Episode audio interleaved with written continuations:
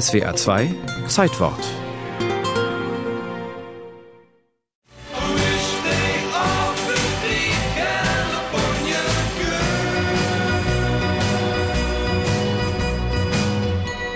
Erfolgreich geworden waren die Beach Boys von der Westküste der USA seit 1963 mit mehrstimmigen Hymnen über schöne Mädchen und die Freuden des Wellenreitens. Doch der kreative Kopf der Band Brian Wilson wollte mehr. Das größte Rockalbum aller Zeiten schreiben.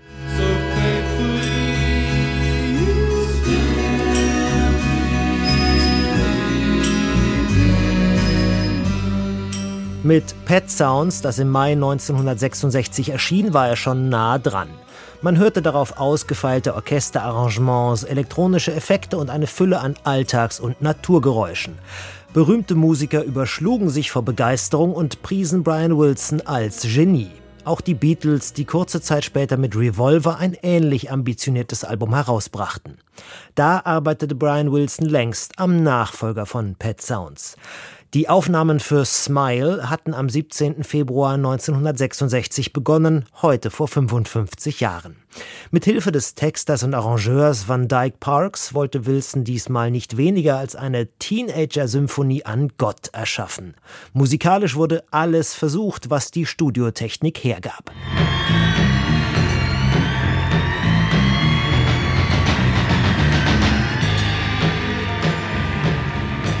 Wilson überforderte damit seine Beach Boys, die zum Großteil mit ihm verwandt waren, enorm. Die wollten lieber weiter Surflieder singen. Es seien eben Kleinstadtjungs mit einem Kleinstadthorizont gewesen, urteilte Van Dyke Parks später spöttisch. Small town boys Zudem verhielt sich Brian Wilson bedingt durch Drogenkonsum und eine beginnende Psychose immer rätselhafter, ließ sich Sand unter den Konzertflügel kippen und befahl den Studiomusikern einmal, allesamt Feuerwehrhelme zu tragen. Ein Tantiemenstreit mit der Plattenfirma und Unstimmigkeiten zwischen Parks und Wilson verzögerten die Aufnahmen zusätzlich und dann geschah das Fatale. Strawberry feels Im Mai 1967 brachten die Beatles Sgt. Pepper's Lonely Hearts Club Band heraus, das so bombastisch und kleinteilig war, wie Smile wohl hätte klingen sollen. Brian Wilson, von Zeitgenossen als freundlich, dicklich und sehr unsicher geschildert, verzagte und verfiel in eine Schreibblockade. Van Dyke Parks beschrieb es so. It was just es war fürchterlich, dass sie ihr Album zuerst fertig hatten. So schlimm wie damals, als Juri Gagarin ins Weltall flog und die USA eiskalt erwischt wurden. Ich wusste, das würde Brian umbringen.